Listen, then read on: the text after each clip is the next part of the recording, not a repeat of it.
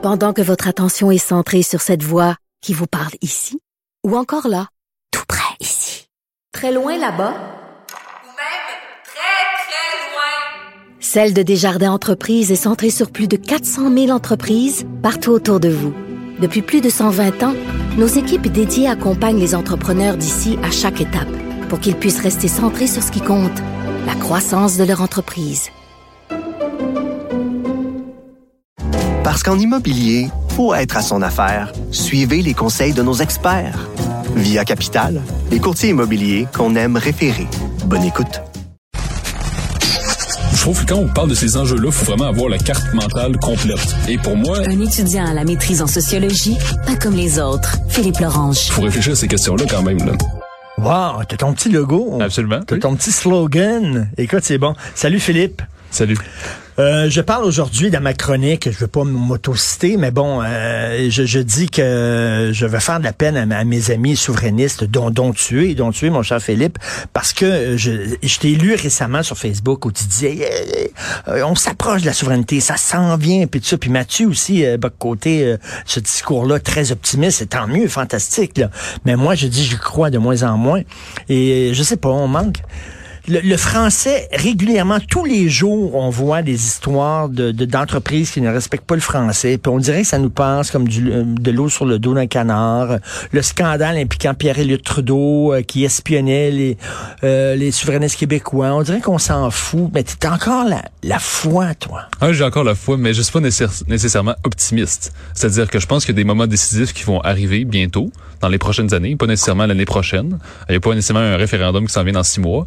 Mais dans les prochaines années, je pense qu'il va vraiment avoir des moments décisifs qui vont se passer, notamment parce qu'il y a des lois. Tu parlais dans ta chronique de la loi 96. Oui. Bon, la loi 96, on sait que c'est pas très apprécié par euh, les fédéralistes, euh, les Canadiens anglais. Et c'est surtout sur la loi 21 sur la laïcité de l'État. Parce que cette loi-là entre de plein fouet en contradiction avec le régime canadien. Pas juste avec un parti comme le Parti libéral ou le NPD. C'est-à-dire que même les conservateurs canadiens font la promotion du multiculturalisme. Donc c'est dans la doctrine même du Canada depuis plus de 40 ans, le multiculturalisme. Alors que avec la loi 21, les Québécois ont affirmé un autre modèle d'approche qui est très différent et qui entre, comme je le dis, en plein fouet en contradiction avec le Canada. Et pourtant, les Québécois sont très attachés euh, pas forcément à cette loi-là particulièrement, mais c'est-à-dire à l'idée qu'ils se font de ce que doit être l'intégration des nouveaux arrivants.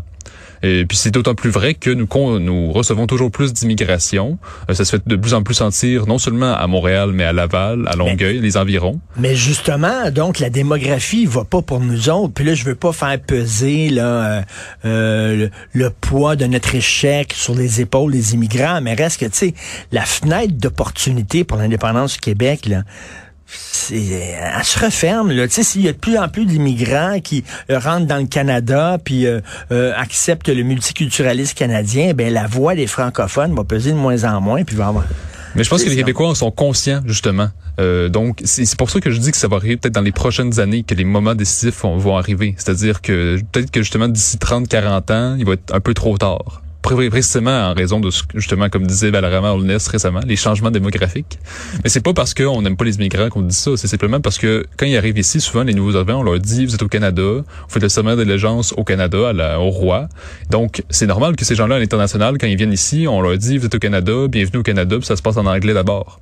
Donc c'est normal que ces gens-là veuillent d'abord le statu quo. D'autant plus que beaucoup de gens viennent de pays euh, qui peuvent être très pauvres, où il peut y avoir beaucoup de criminalité, de guerre civile, de tensions politiques. Alors pour eux, le projet souverainiste, c'est un synonyme de tension politique et donc peut-être de violence, donc de, de, de- d'une société déstabilisée.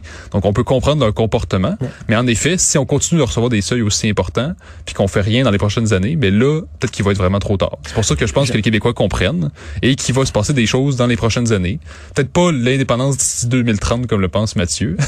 je suis pas nécessairement optimiste, mais je pense qu'il y a des moments décisifs qui vont arriver. Et pour répondre justement à tes arguments selon lesquels, justement, je sais que les Québécois sont apathiques, ils parlent pas beaucoup du scandale de Pierre Trudeau, Ouais, de différents scandales. Par exemple, dans le National Post, on avait parlé, j'en ai parlé ici même, des juges canadiens qui ont été nommés après, après avoir financé le Parti libéral du Canada, Oui. après avoir vu Justin Trudeau en personne et Christopher Freeland.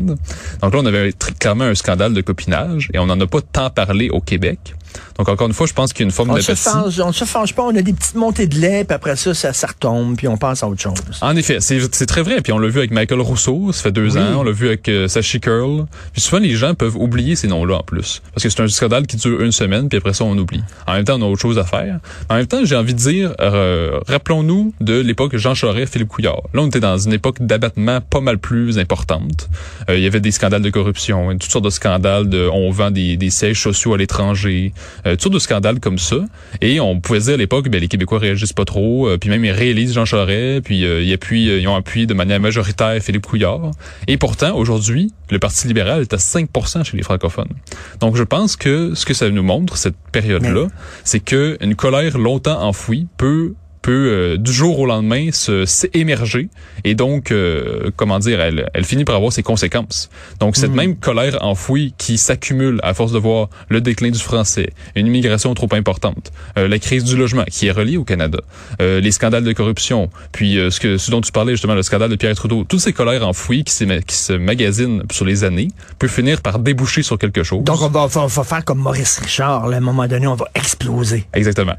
Ah, ah, ben, une colère rentrée. à Maurice Richard, c'était ça. Il parlait pas. Il y avait une colère rentrée, mais à un moment donné, il était plus capable. Je l'ai déjà dit, je pense que les Québécois sont bons en colère enfouie. C'est-à-dire que souvent, ils vont ils vont chialer euh, dans leur maison du prix de l'essence, euh, la montée de l'inflation, mais publiquement, ils vont pas dire grand-chose. Mais du jour Mais- au lendemain, s'il y a trop de colère, ça finit par déborder. Il finit par avoir un point de saturation où là, les Québécois vont finir par réagir. Mais On vive, le- vive les jeunes, je t'écoute, puis vive les jeunes. C'est rendu à un certain âge, on devient plus cynique, plus désabusé, tout ça, mais c'est bien qu'il y a encore des gens qui entretiennent la flamme et qui y croient encore parfait. Euh, D'ailleurs, Balarama Holness euh, va être à une heure avec Benoît dans son émission. Ah, j'ai hâte d'entendre ça. OK, c'est lui, il dit là, vraiment l'avenir du euh, Parti libéral du Québec, ça passe par l'immigration. Il faut laisser tomber les, les, les, les, francophones, on s'en fout, ça va passer par l'immigration. Ça risque de brasser à une heure. Euh, Qu'est-ce que tu parles, Marc Tanguay, qui dit euh, le beau risque réussi? De René Lévesque. Le beau risque réussi. On a, on a réussi à rapatrier tous les pouvoirs dont on avait besoin. Euh, pas du tout, je pense, parce que l'accord du lac Meach a avorté, Charlottetown ça a avorté aussi. Donc euh, non, moi je pense que tu sais quand Marc Tanguay a dit euh, hier, je lisais ça que euh, le projet d'indépendance est dépassé. Mais ce qui est dépassé, c'est son parti de 1, qui est à 5, non, qui est à 5 chez les francophones. Et le fédéralisme de statu quo, ça ne fonctionne pas. Les Québécois, ça ne les, satisfait, ça ne les satisfait pas. Puis on le voit pour nos questions de, justement, je parlais tantôt, immigration, laïcité. Toutes ces questions-là, on devrait avoir les pleins pouvoirs et on les a pas. Puis on voit que ça crée des frictions importantes entre le Québec et le Canada. Donc c'est pas vrai qu'on a rapatrié tous les pouvoirs nécessaires pour notre plein, pour notre plein développement, puis pour nos propres valeurs, pour s'assurer d'aller dans une direction qui nous correspond.